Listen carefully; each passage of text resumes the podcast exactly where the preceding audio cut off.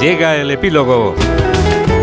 El epílogo que firma Julián Cabrera. Hola Julián. Hola Juan Diego, muy buenas tardes. Bueno, pues ponemos epílogo a una semana en la que el ministro del Interior, Grande Marlasca, el más calcinado del gobierno, no parece ni por asomo dispuesto a dimitir, tras venir de una reprobación parlamentaria por el caso Valla de Melilla y ahora tras ser desautorizado por el Tribunal Supremo en el caso de los Cobos. Ya saben, el coronel de la Guardia Civil, a quien Marlasca tendrá que restituir en su cargo tras un cese poco procedente.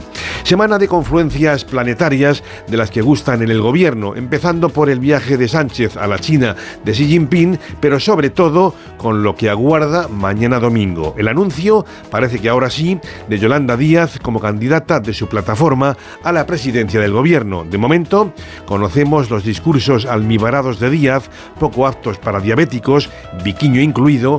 Mañana tal vez sepamos algo más de su propuesta electoral desde el tormentoso espacio a la izquierda del PSOE.